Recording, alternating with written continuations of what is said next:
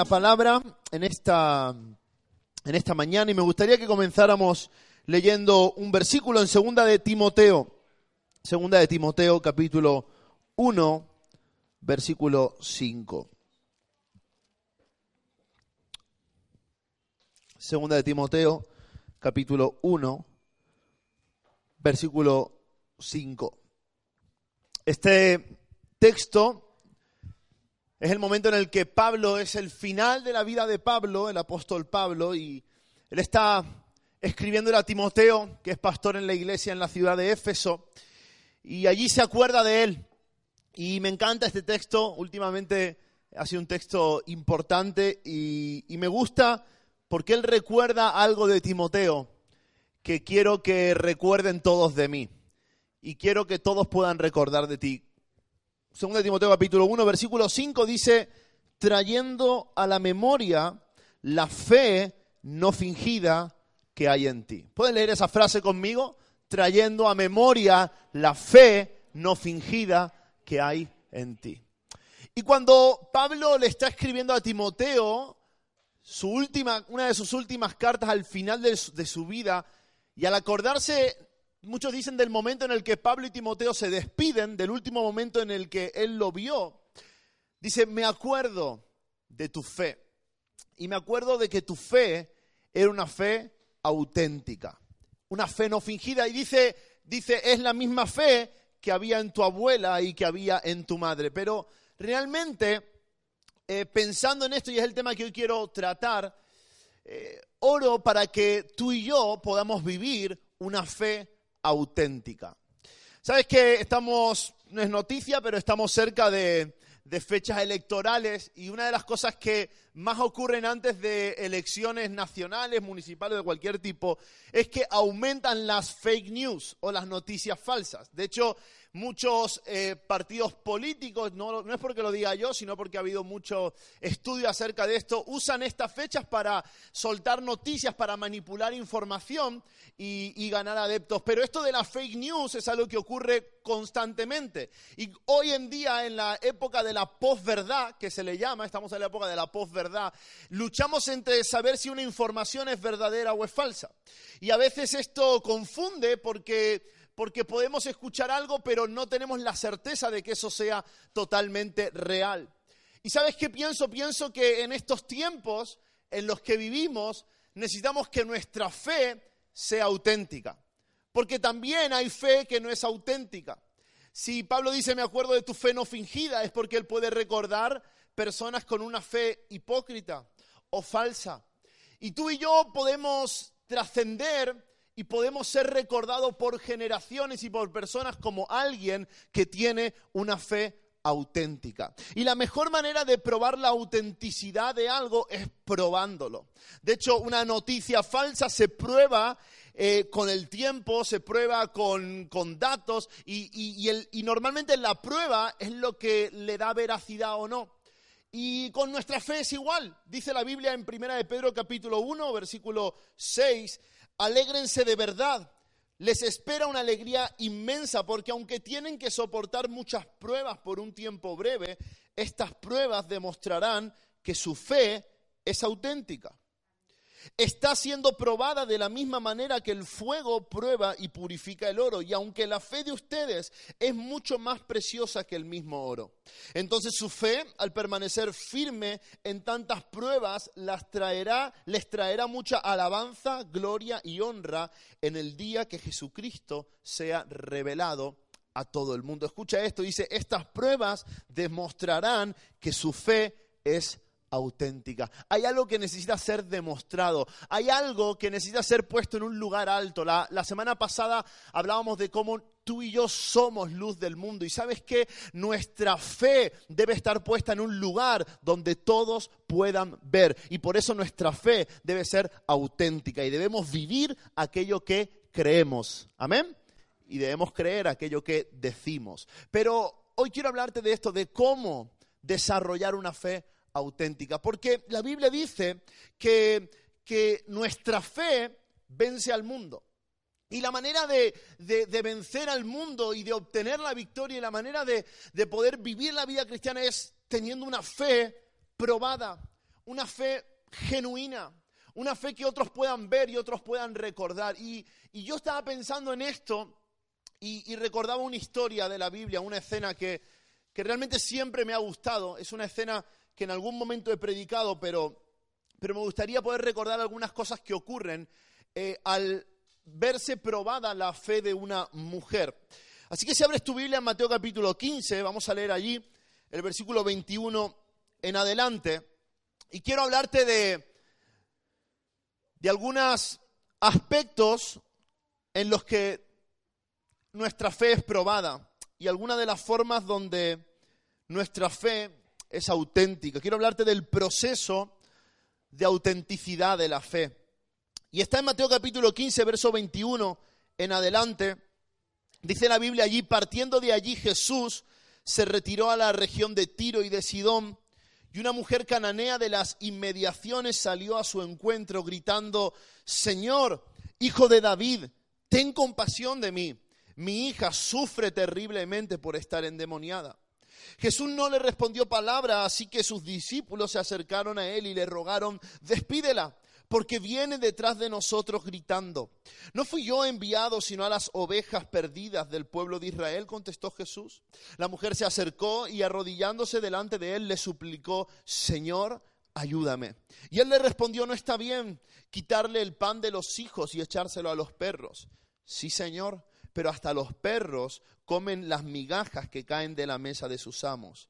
Mujer, qué grande es tu fe contestó Jesús, que se cumpla lo que quieres. Y desde ese mismo momento quedó sana su hija. Es la historia de la mujer cananea, una mujer que no aparece más veces en la Biblia, es el único extracto donde aparece. De hecho, es una mujer a la que casi no le corresponde estar allí. No es israelita, no es judía, es de una región extranjera, una región gentil. Pero Jesús pasa por esa región. Y al pasar por esa región, dice en el pasaje paralelo, que es en Marcos capítulo 7, que esta mujer oyó hablar de Jesús. Y cuando oyó hablar de Jesús fue a donde Jesús estaba. Y si comparamos los dos textos paralelos que narran la misma historia, probablemente ella entra en la casa donde Jesús está descansando con sus discípulos. En esta ocasión Jesús no está en una, en una, en una gran plaza o ante una gran multitud. Él está en una región gentil, probablemente en un lugar donde intenta apartarse de las multitudes. Él está en una casa con sus discípulos, pero una mujer interrumpe allí, se mete en la escena porque ha oído hablar de Jesús. Y la Biblia dice en el libro de Romanos que la fe viene o la fe es por oír la palabra de Dios.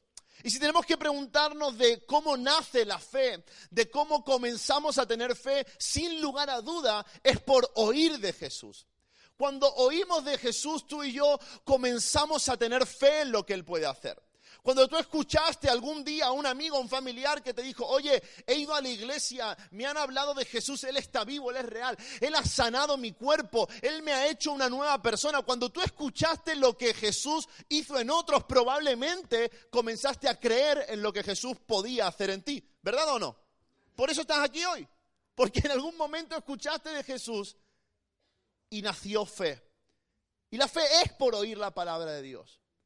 Y este oír, esto que la mujer oye de Jesús, no sé qué es lo que oye, pero lo que oye de Jesús le hace dejarlo todo para ir a buscarlo. Es verdad, vive una situación límite. Su hija atormentada por demonios. Ha intentado que se sane, ha intentado que esté tranquila. La, la, niña no puede vivir, pero, pero, pero hay algo que ella ha escuchado que le lleva a correr hacia Jesús.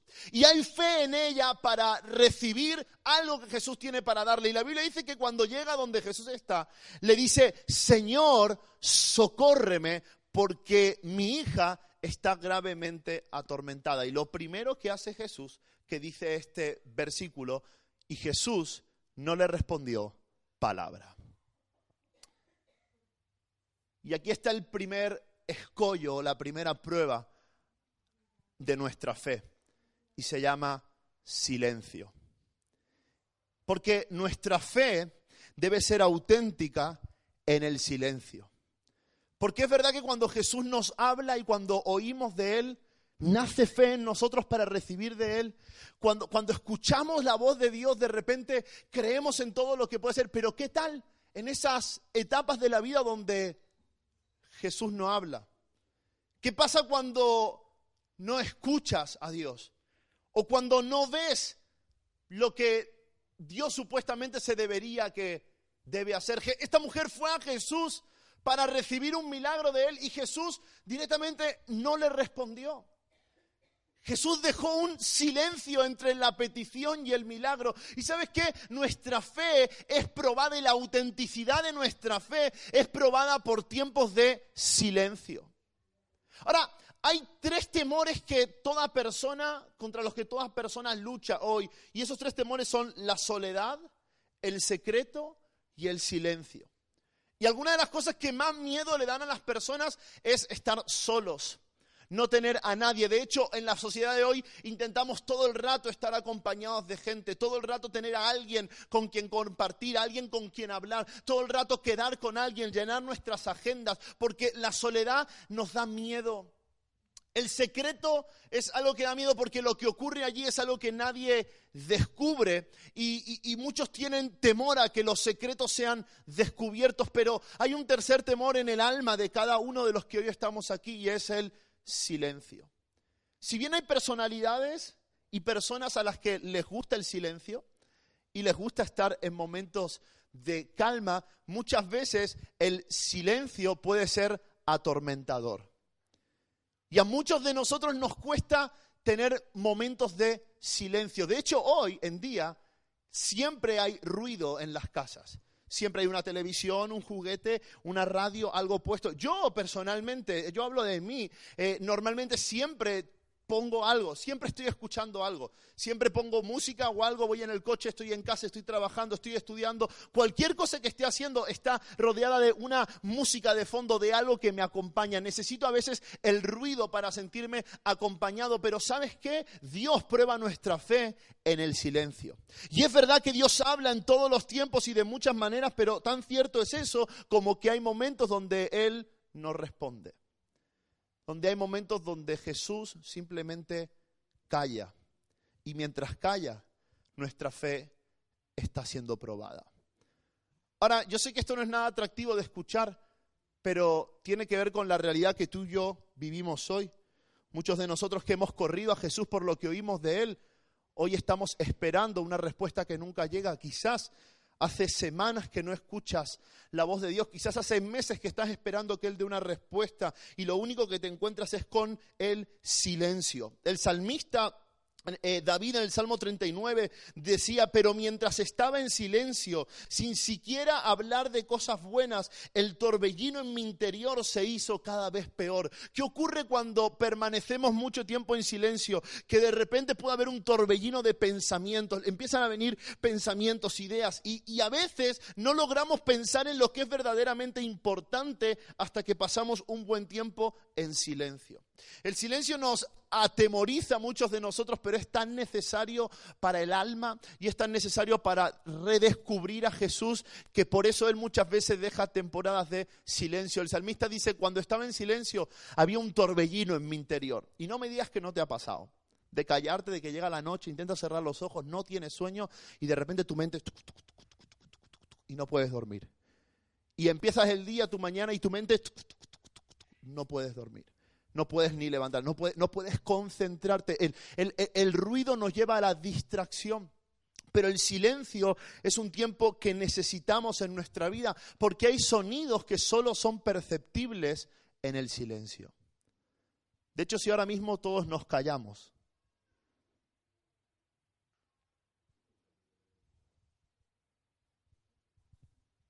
escucho el ruido del aire acondicionado. Escucho el susurro aquí de la hermanita que está hablando con el hermanito. Escuché al niño que estaba allí peleando con una maestra. Ahora, todo eso no puedo escucharlo cuando hay ruido alrededor, pero en el silencio hay cosas que puedo escuchar que son imperceptibles en medio del ruido. Bueno, con Dios es literalmente igual. Hay veces que pasamos temporadas de silencio, que aparentemente Él nos responde. Hay veces donde nos movemos en fe y ante nuestra acción de fe encontramos un silencio de parte de Dios, pero es para descubrir, conocer y escuchar algo que si no para nosotros es totalmente imperceptible por el ruido que normalmente nos rodea. Isaías capítulo 30, versículo 15 dice, porque así dijo Jehová el Señor, el Santo de Israel, en descanso y en reposo seréis salvos, en quietud y en confianza será vuestra fortaleza. Y sabes que el salmista cuando dice en el capítulo 39, versículo 2, dice, cuando estaba en silencio, un torbellino en mi interior se hizo cada vez peor, pero en el versículo 7 dice, entonces Señor, ¿dónde pongo mi esperanza? Mi única esperanza está en ti. ¿Qué puedo hacer cuando me muevo en fe, cuando me acerco a Jesús, pero aparentemente Él no responde nada? ¿Qué hago cuando todo lo que escucho es silencio? ¿Qué hago cuando aparentemente el cielo no responde a la necesidad que a mí me atormenta? Lo que puedo hacer es poner mi esperanza en el Señor y cuando mi esperanza está puesta en Él, en quietud y en confianza, será vuestra fortaleza. Nos podemos fortalecer en la esperanza de que aunque haya silencio, Dios me está escuchando. Ahora, para que una fe sea auténtica debe ser probada con el silencio. Y debes permitir temporadas de silencio para escuchar lo que el Señor quiere decirte. Ahora, muchas veces cuando llega el silencio, lo único que encuentras son la mirada de otros. En esa sala, en ese cuarto donde Jesús está, están sus discípulos y y los discípulos la miran, y miran su atrevimiento, y miran su audacia, y, están allí, están incómodos por lo que esta mujer hace. Y luego le van a decir, Señor, despídela, pero sabes que a veces en esos momentos de donde parece que Él no responde, donde nuestra fe es probada con el silencio, nos encontramos con la mirada exclusiva de otros.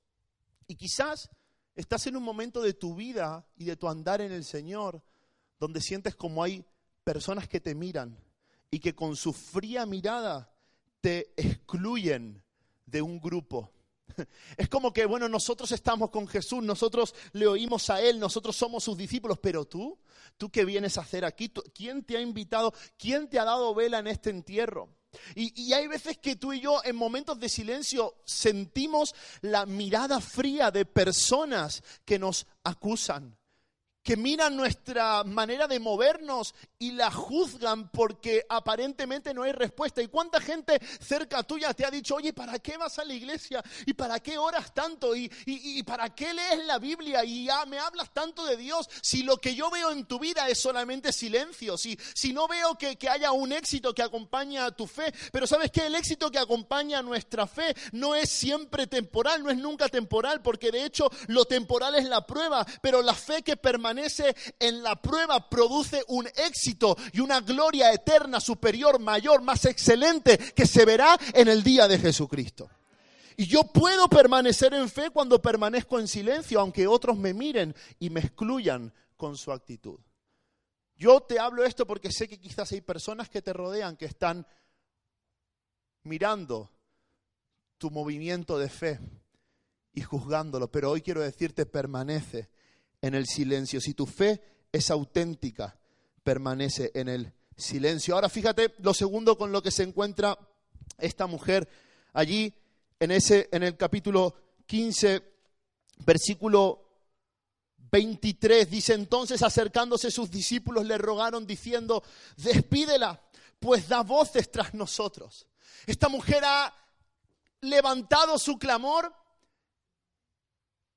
y se ha hecho silencio en la sala y las primeras palabras que salen en esa sala es, despídela.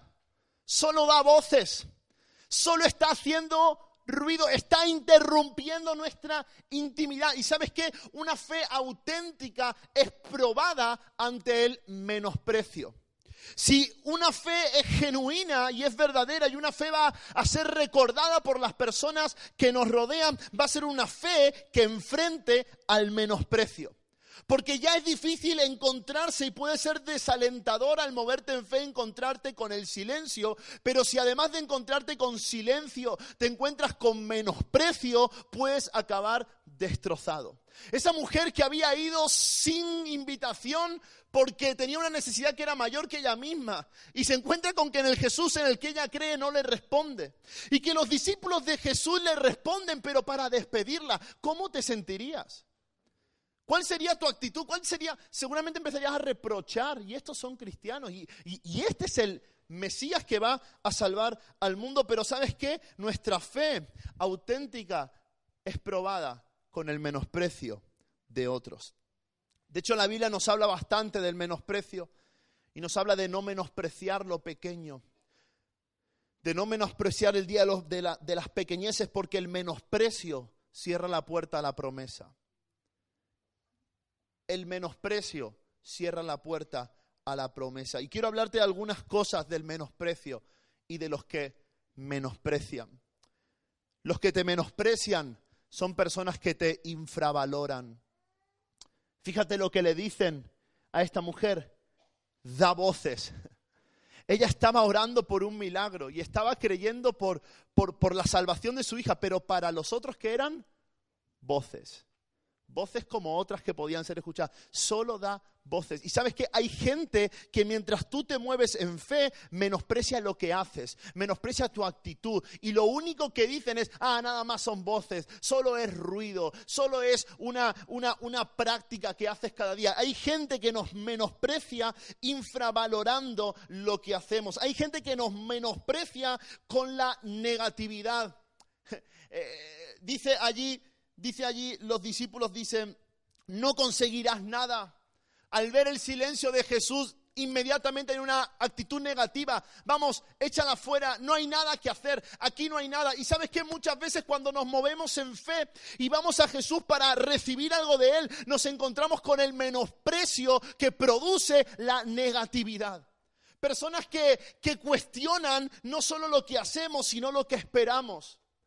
Hay veces que tú y yo estamos llenos de fe por algo que va a ocurrir y que va a venir a nuestra vida, pero hay gente que se dedica a menospreciar a aquellos que esperamos. Ah, ah, ah, eh, no, no, no sueñes tanto, no, no, no, no, no creas tanto. Oye, pon los pies en la tierra. El menosprecio se viste de negatividad. Y la negatividad eh, es la crítica que recibimos por, por caminar en fe. Pero ¿sabes qué? Solo se critica a aquellos que lo intentan.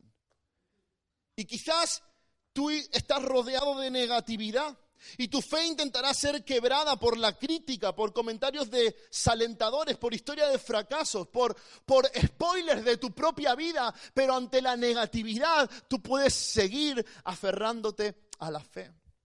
Ahora, te vas a encontrar con comentarios negativos, te vas a encontrar con personas que te digan, oye, eso no vale la pena. Y el menosprecio también llega a nuestra vida por la familiaridad. Porque sabes qué? Estos discípulos que están allí, que deberían hacer lo que tenían que hacer, saben quién es esa mujer. Y dicen, tú, tú no eres judía, tú eres gentil. Así que mejor vete. Y porque saben quién es, le niegan el milagro. Escucha esto, esto es importante. Eso se llama familiaridad.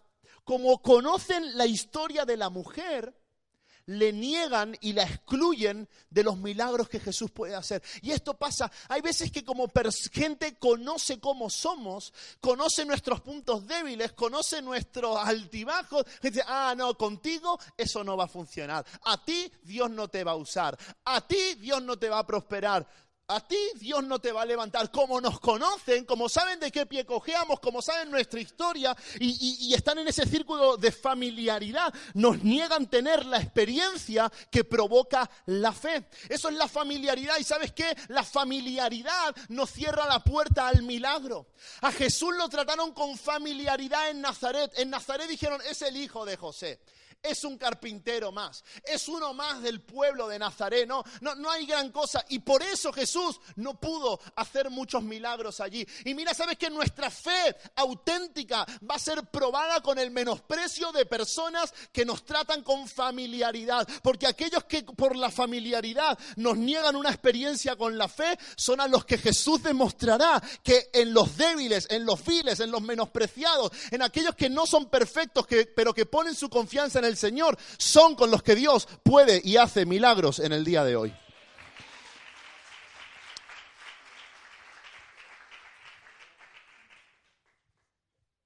¿Tú? ¿Tú? ¿Qué va? Si yo te conozco, si yo sé cómo... Tú, tú eres un pecador, hombre. Tú, tú no deberías ni levantar las manos en la adoración. ¿Cómo le vas a predicar a alguien de Jesús? ¿Y sabes qué es lo increíble? Que Jesús también me conoce. Y de hecho me conoce mejor que esa panda de discípulos. Él conoce mis errores, conoce mi temperamento. Jesús conoce mi, mi, mi impetuosidad y mi carácter.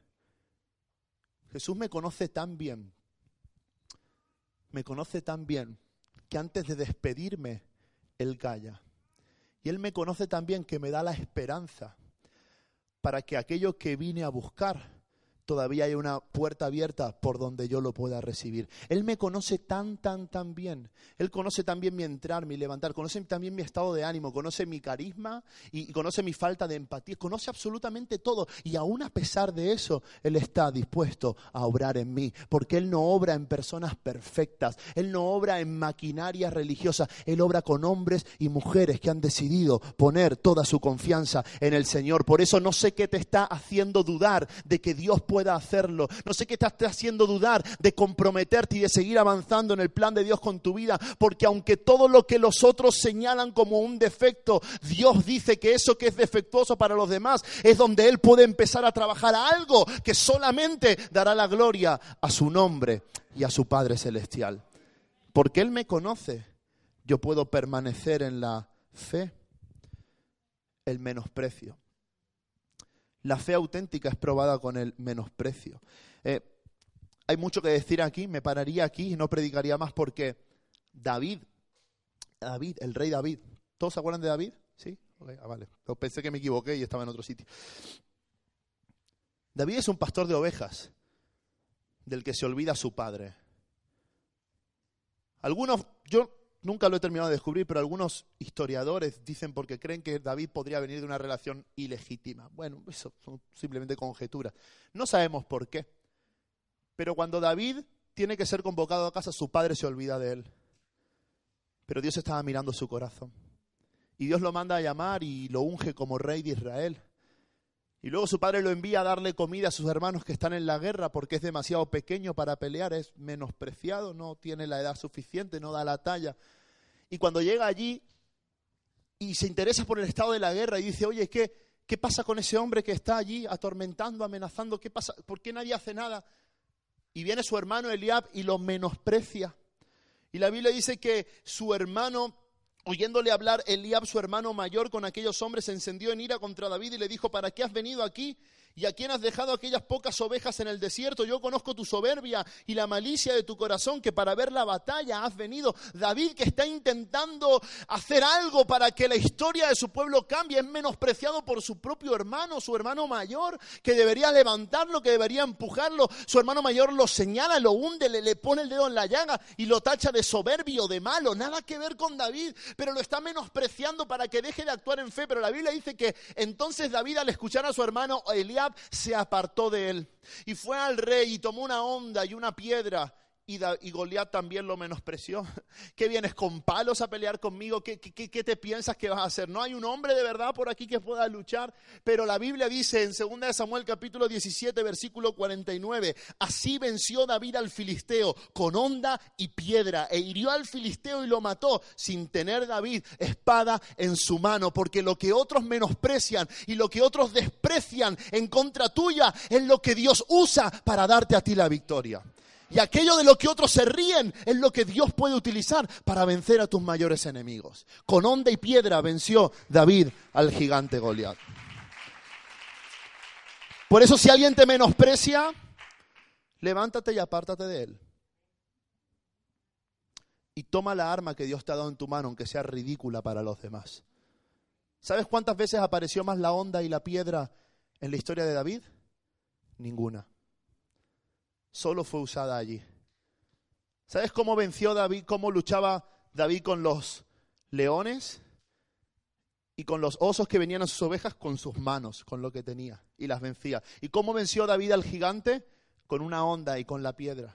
¿Y cómo venció David luego al ejército cuando escapaba de Saúl con la espada de Goliat. ¿Y cómo venció luego a la rebelión de Absalón con un equipo de personas que le acompañaban? Porque sabes que lo que Dios usa en el presente para darte la victoria, e-, esa victoria que Dios te da en el presente, quizás es la única forma que Dios va a hablar y en el futuro va a hablar de otra manera. Una vez es con onda, otra vez con las manos, otra vez es con una espada y otra vez es con un ejército. Lo único que importa es que en cada situación y temporada en la que esté en mi vida, yo tenga puesta mi confianza en el Señor y con lo que tengo en la mano, voy a enfrentar a todo lo que viene contra mí. El menosprecio tiene solución y se llama las armas que el Señor ya nos entregó.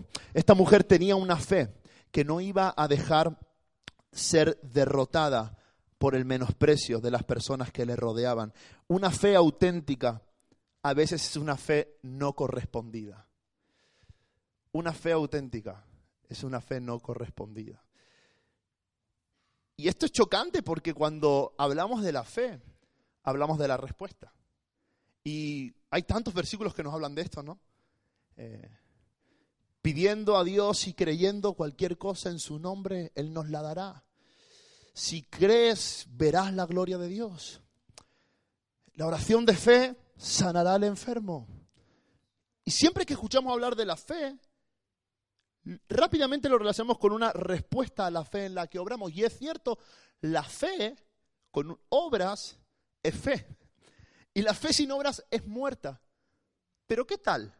¿Qué pasa cuando mi fe no es correspondida? Hoy te quiero llevar a un nivel mayor. ¿Qué pasa cuando oras y no hay sanidad? ¿Qué pasa cuando oras y no hay respuesta? ¿Qué pasa cuando el trabajo no viene? Cuando la economía no se soluciona. ¿Qué pasa cuando la depresión no se va? ¿Qué pasa cuando la tristeza sigue allí? ¿Qué pasa cuando te estás moviendo en fe y, y no encuentras la respuesta a esa fe con la que te mueves? Tu fe está siendo probada. De hecho, es que lo que se encuentra esta mujer, yo sé que algunos me están mirando con una cara, ¿para qué vino ya a la iglesia? Mateo capítulo 15, versículo 24, porque Jesús no respondió palabra y versículo 24, ¿estás conmigo? Dime sí, para saber que estás vivo. Ok, vale. Él respondió y dijo, no soy enviado sino a las ovejas de la casa de Israel. Jesús, te hubieras quedado callado. Para decir eso, mejor no hable. Esta mujer le está pidiendo, dice en el libro de Marcos, que daba voces. Es decir, la mujer seguía con lo suyo, Señor, socórreme, ayúdame. Imagínate una mujer desesperada, una situación familiar que le atormenta, demonios que están allí, eh, eh, algo que solamente Jesús tiene respuesta. Y Jesús le dice, mira, no, no es contigo. Yo soy enviado a la casa de Israel. Y tú, pues te conozco. Y eres gentil. Y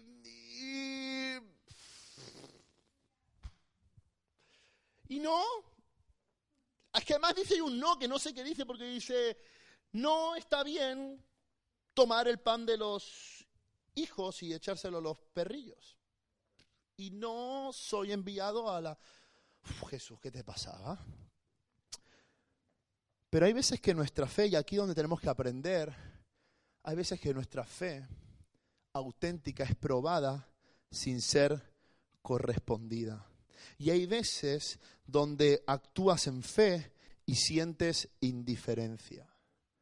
Sientes que, que nada pasa. Y hay veces que a pesar de tu insistencia, sientes la inferioridad. Soy un perrillo nada más. Es verdad, es verdad, qué, qué locura. Qué, eh, y, y nuestra fe puede ser probada hasta tal punto que parezca, que parezca que no haya correspondencia, que parece que nadie pueda responder a la altura de nuestra necesidad. Pero hermano y hermana, cuando tu fe no está siendo correspondida, está siendo probada. Porque tu fe vale oro, tu fe es preciosa, tu fe es auténtica y tu fe debe ser la luz que ilumine a todos los que no creen que te rodean. Y si tu fe es capaz de permanecer cuando la respuesta no viene y puedes confiar en algo mayor que la respuesta, que es la soberanía de Dios y saber que Dios está en control y que Dios no me ha abandonado, porque sabes que no predicamos un evangelio exitista. No se trata de ven a Jesús y Jesús te dará. Se trata con ven a Jesús porque Jesús es la única esperanza, es la única salida. Yo no estoy con Jesús porque Él me vaya a dar un trabajo, o porque Él vaya a arreglar mi matrimonio, o porque Él vaya a solucionar un problema físico, que oye, Él puede hacer todo eso, Él tiene el poder para hacerlo, Él lo ha hecho miles de veces y lo puede hacer conmigo, y de hecho si lo necesitas, puedes pedirle y Él también lo hará, pero mi razón de estar en esta sala, la razón por la que estoy en este cuarto, no es simplemente porque necesito algo temporal y momentáneo que solucione, la razón por la que hoy estoy aquí es porque tú eres mi única esperanza, es porque lo he intentado todo y he probado todo, y lo único que encuentro refugio y en lo único que encuentro fuerza es en tu mano, en tu palabra, en tus silencios, en tu ayuda. Es donde yo puedo ser socorrido y es allí cuando mi fe no es correspondida, mira, eh, quizás tú piensas que no tiene nada que ver con esto, pero yo hay tantas veces que siento que mi fe no ha sido correspondida. Hay tantas veces que he tomado decisiones en Jesús hasta el día de hoy, hasta este año. Decisiones donde yo puedo decir, oye Jesús, yo voy por esto, yo me creo en ti. Y después no pasa nada de lo que yo realmente creo o imaginaba. Hay tantas veces donde las cosas no son como yo me las esperaba, porque sabes que quizás yo me las esperaba mejores. Hay tantas veces donde me muevo en fe y parece que lo que ocurre y la respuesta no está a la altura de mi fe. Pero lo que sé es que cuando yo me, fue, me muevo en fe, estoy aprendiendo a depositar toda mi confianza en el Señor. Y mi depósito de confianza se va llenando hasta tal punto que un día el Señor lo usará para hacer lo que quiere hacer en el tiempo que Él lo quiera hacer. Por lo tanto, si tu fe no es correspondida, no temas. El Señor está en la sala. el Señor está enseñándote el Señor está en el cuarto. Porque lo último que quiero decirte hoy, porque una fe auténtica es irresistible. Una fe auténtica es irresistible. Respondiendo Jesús le dijo, versículo 26, no está bien tomar el pan de los hijos y echarlo a los perrillos. Y ella dijo, sí Señor, pero aún los perrillos comen las migajas que caen de la mesa de sus amos. Y entonces respondiendo Jesús dijo, oh mujer, grande es tu fe, hágase contigo como quieres. Y su hija fue sanada desde aquella misma hora. Porque una fe auténtica es irresistible. Y cuando el Señor encuentra una iglesia llena de fe, y cuando el Señor encuentra a un hombre, una mujer que todavía tiene fe, todavía tiene fe en lo que un día escuchó de Jesús. Porque quizás entre la respuesta y la petición hay tanto silencio, hay tantos tiempos donde parece que nada ocurre. Y lo que es peor, hay veces hay tanto menosprecio, la fe no siempre es aplaudida por los que te rodean. Hay veces que la fe es criticada más que el temor. Pero es allí cuando soy menospreciado que encuentro mi valor en Jesús. Y entre el silencio y el menosprecio a veces me encuentro con la no correspondencia. Hay tantas veces donde parece que parece que la altura de sus respuestas no está a la altura de mi fe. Pero ¿sabes qué? Jesús está derritiendo por dentro al ver que permaneces creyendo en el Señor. Y qué bueno es que hoy estés en este lugar, qué bueno es que hayas venido hoy aquí. Qué alegría para ti que has llegado a este lugar, porque todavía tienes fe de que Jesús puede obrar en tu situación porque el silencio no te ha detenido y el menosprecio no te ha paralizado, porque aunque a veces las respuestas no hayan aparecido, aquí estás todavía insistiendo una vez más. Y si hoy estás aquí con mayor o menor interés, con más o menos expectativa. Estás aquí porque hay algo en tu corazón que todavía cree en lo que Jesús puede hacer en ti, porque hay algo en tu corazón que todavía está creyendo por, por el milagro que viene esperando hace semanas y años atrás. Y hoy quiero decirle, decirte a ti, dale la vuelta a tu situación. Si te encuentras como un perrillo, esta mujer dijo, vale, vale, está bien, está bien, está bien, seré como un perrillo, entiendo que no me toca, entiendo que no soy de Israel, pero aún los perrillos comen de la migaja de tus hijos, de la mesa de tus hijos. Y sabes que, Señor, con que me des algo de ti, con una migaja, con algo que yo pueda recibir de ti, me basta. No hay, no hay respuesta que genere en mí un sentimiento de imposible. Y hoy quiero decirle a todos aquellos que están con esta, con esta, con este pensamiento de decir, oye, no sé si va a pasar conmigo, no sé si Dios realmente cumplirá su propósito en mí. Yo quiero decirte, dale la vuelta, encuentra la respuesta, encuentra la resiliencia en ti. La resiliencia es la fuerza que hay en tu interior para tomar aquello que te daña y volver a tomar la forma. Es lo que tiene una pelota de tenis, no la tengo, pero si tú aprietas una pelota de tenis y ejerces fuerza contra ella, tú puedes ejercer tanta fuerza como quieras, pero al soltarla, al soltarla, la pelota volverá a su estado normal, ella se recompondrá, ella volverá a tener su misma figura porque tiene resiliencia, porque sabe resistir, porque sabe soportar, porque sabe mantenerse en su posición, aunque estén ejerciendo mucha presión sobre ella, ella va a volver a tomar su forma. Y hay personas que han sentido la presión hay personas que sienten que, la situación les aprieta, que la situación duele. Hay personas que sienten que, que no hay correspondencia a su fe. Pero quiero decirte que dentro de ti hay resiliencia y que por más que aprieten podrás volver a tomar tu forma porque una migaja de su mesa puede responder a mi necesidad y yo podré recomponerme de la situación temporal y poder conocer la forma que el Señor tiene para mí.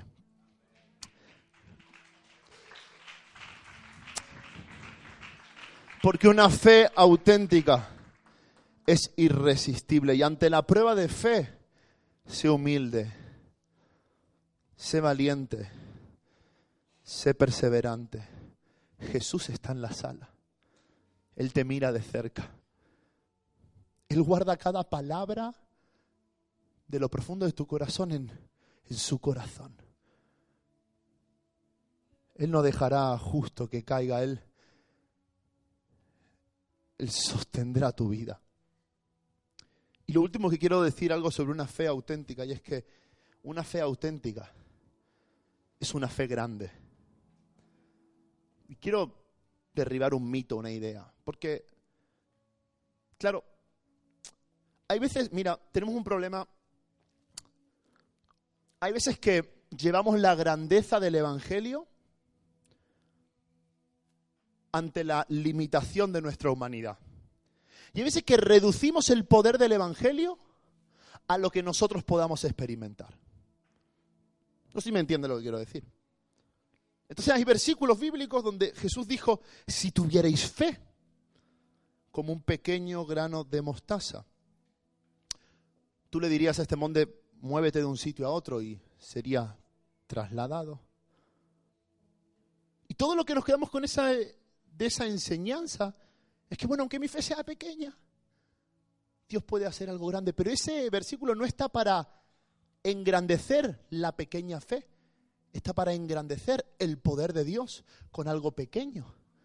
Y tú no puedes cambiar la balanza. No puede decir, bueno, si tengo pequeña fe, igual Dios hará grandes cosas. No, no, no, no, no, no. Dios puede hacer grandes cosas con algo pequeño, pero Él busca gente que tenga una fe grande. Quiero decirte, deja de vivir una fe canija, ridícula, raquítica, pequeña, que cree poco, que cree de vez en cuando, a veces, a menudo. Tiene, una, tiene que ser una fe constante, perseverante, grande, que impresione, que irrumpa, que soporte, que sea inquebrantable. Una fe que pueda resistir en el día malo, porque el libro de Santiago dice, mira, cuando estés en prueba, prueba, gózate, porque todavía podrás tener fe. Y si tienes fe, tendrás perseverancia. Y si tienes perseverancia, tendrás paciencia. Porque si todavía tienes fe grande en el día malo, wow, ¿qué será cuando llegue el día bueno? Hermano, hermana, amigo, amiga, ten fe grande en Dios, en lo que Él puede llegar a hacer. No fe en lo que Él está haciendo, no fe en lo que Él ha hecho. Es en lo que Él puede hacer, en lo que Él tiene poder. Porque el Evangelio que creo es mucho más grande, es mucho más excelso, es mucho más excelente, es mucho más superior de la realidad que vivo. Entonces voy a llevar la fe que tengo al Evangelio que creo para que la verdad que vivo sea algo que yo hoy pueda ver en mi vida.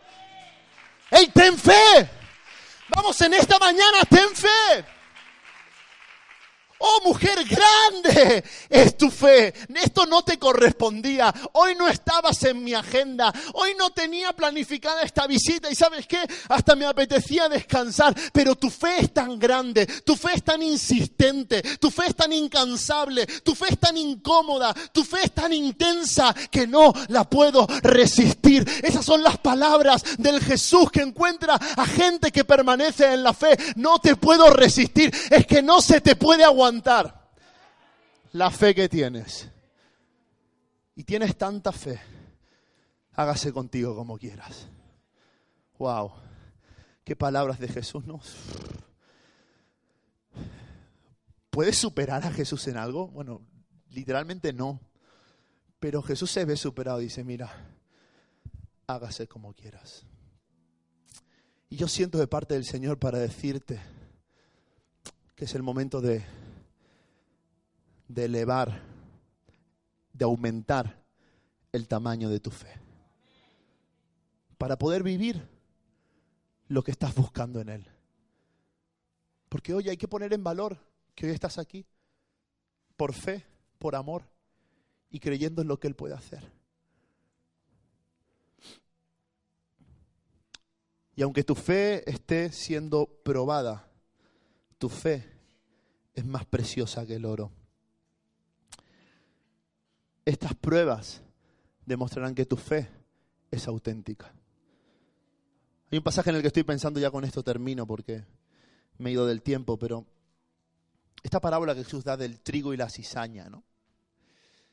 Y que el trigo y la cizaña tienen que crecer juntos para que en el día de la cosecha pueda ser separado lo que es trigo de lo que es cizaña. Pero hermanos, hay en nuestra vida hay cosas que tienen que crecer juntas cosas que tienen que estar allí.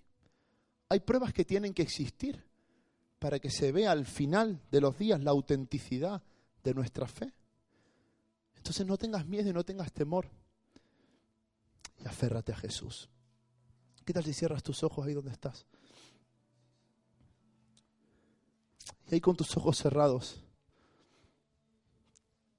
Ahí con tus ojos cerrados tú puedes decir, Señor, yo, yo confío en ti. Yo he venido aquí por ti, yo estoy aquí buscando respuestas en ti, Señor. Socórreme, Señor. Y quizás tú hoy estás aquí y primeramente estás oyendo hablar de Jesús. Y quizás tú dices, oye, yo quiero tener fe en Jesús. Quizás nunca, o es de las primeras veces que vienes a una iglesia y, y nunca le has dicho, Jesús, yo creo en ti. Yo creo que tú eres el Hijo de Dios. Yo quiero cimentar mi vida en ti. Yo quiero seguirte cada día de mi vida. Quizás hoy estás aquí y necesitas abrir tu corazón para dar lugar a la fe y decirle, Jesús, yo quiero que tú seas mi Señor y mi Salvador. Y si ahí en tu lugar, en esta mañana tú quieres creer en Jesús como el Salvador de tu vida y acercarte a Él con confianza, sabiendo que Él te rescatará y Él te salvará y te dará la vida eterna. Si reconoces que has pecado, que has fallado y hoy quieres decirle Jesús, sé mi Señor, sé mi Salvador y guía mi vida. Ahí donde estás puedes levantar tu mano simplemente para orar juntos al Señor. Ahí donde estás con tu mano en alto, nadie está pendiente de ti, pero ahí todos los que han levantado tu mano, dile allí donde estás con tus palabras, Señor, Jesús, tú eres mi Salvador. Yo vengo a ti creyendo que tú eres el Señor, que tú eres el que levanta mi vida. Yo vengo a ti creyendo que tú perdonas mis pecados. Yo creo, Señor, que tú me rescatas, Señor. de una vida vacía y sin propósito. Tú eres mi Señor, eres mi Salvador. Y hoy quiero vivir, comenzar a vivir creyendo en ti. Yo te recibo como Señor. Yo te recibo como Salvador. Restaura mi vida y regálame la vida eterna en el nombre de Jesús. Amén. Y quiero, para terminar, que si este mensaje tiene que ver contigo y estás en un tiempo donde tu fe está siendo probada por alguno de estas cosas que hemos mencionado hoy, o por otras cosas que están haciendo tambalear tu fe. Ahí donde estás, te pongas de pie y hoy le digas, Señor, aumenta mi fe. Quiero ser un hombre de una fe grande. Quiero ser un hombre con una fe insistente, incansable, irresistible. Ahí donde estás, aunque estés en pruebas, aunque haya situaciones a tu alrededor que no sean fáciles, ahí donde estás puedes levantar tus manos y decir, Señor, tengo fe, hey, aquí estoy. Decirle, Señor, al menos una migaja que caiga al borde de tu mesa. La Biblia dice que Él adereza mesa en presencia de mis angustiadores. Y mientras nuestra fe está siendo probada, mientras el silencio atormenta nuestra alma y el menosprecio ataca nuestra vida, Él está preparando una mesa. Esta mujer no lo sabía, pero Jesús estaba preparando una mesa mientras escuchaba a los discípulos echarla y mientras el silencio llenaba la habitación, mientras le decía que él no era para los gentiles, Jesús estaba preparando una mesa, un banquete de sanidad para esa mujer. Él es mi buen pastor, Él me cuidará, Él me guiará, Él me hará descansar, me llevará a lugares delicados. Él confortará mi alma, Él prepara una mesa, un banquete en presencia de mis angustiadores. Y todo aquello que te angustia, todo aquello que te señala, toda mirada que te excluye, toda situación que te, que te, que te saca fuera del grupo, todo aquello que te hace pensar que esto no va contigo, hoy delante de todo aquello que te atormenta, de toda prueba que te sobreviene, hoy delante de eso hay una mesa delante de ti. Es la mesa del Hijo, del Hijo de Dios y el pan de vida que vino del cielo y de esa mesa puedes comer. Ahí donde estás, dile, Señor, tengo fe, tengo fe. Vamos, dilo con todas tus fuerzas, con todo lo que hay en tu interior. Hoy tengo fe, hoy elijo creer, hoy elijo confiar. Señor, en el silencio pongo en ti mi esperanza. Hoy creo en lo que puedes hacer. Y en esta, en esta mañana, Señor, oro por milagros. Oro por aquellos que están buscando, necesitando un milagro, una respuesta. Oro por aquellos que están precisando, Señor, que tú intervengas. Oro para que lo hagas, Señor. Oh, Padre, venimos delante de ti creyendo en ti, pero no creyendo por lo que puedas hacer, sino creyendo por lo que tú eres. Tú eres Dios, tú estás por encima, tú eres superior, tú estás aquí, Señor. Hoy tengo fe en lo que puedes hacer. Hoy creo que tú lo harás. Otra vez, hoy creo en ti, Jesús. Tú eres Dios de milagros, eres Dios de maravillas, el mismo ayer, hoy y por los siglos. Aleluya.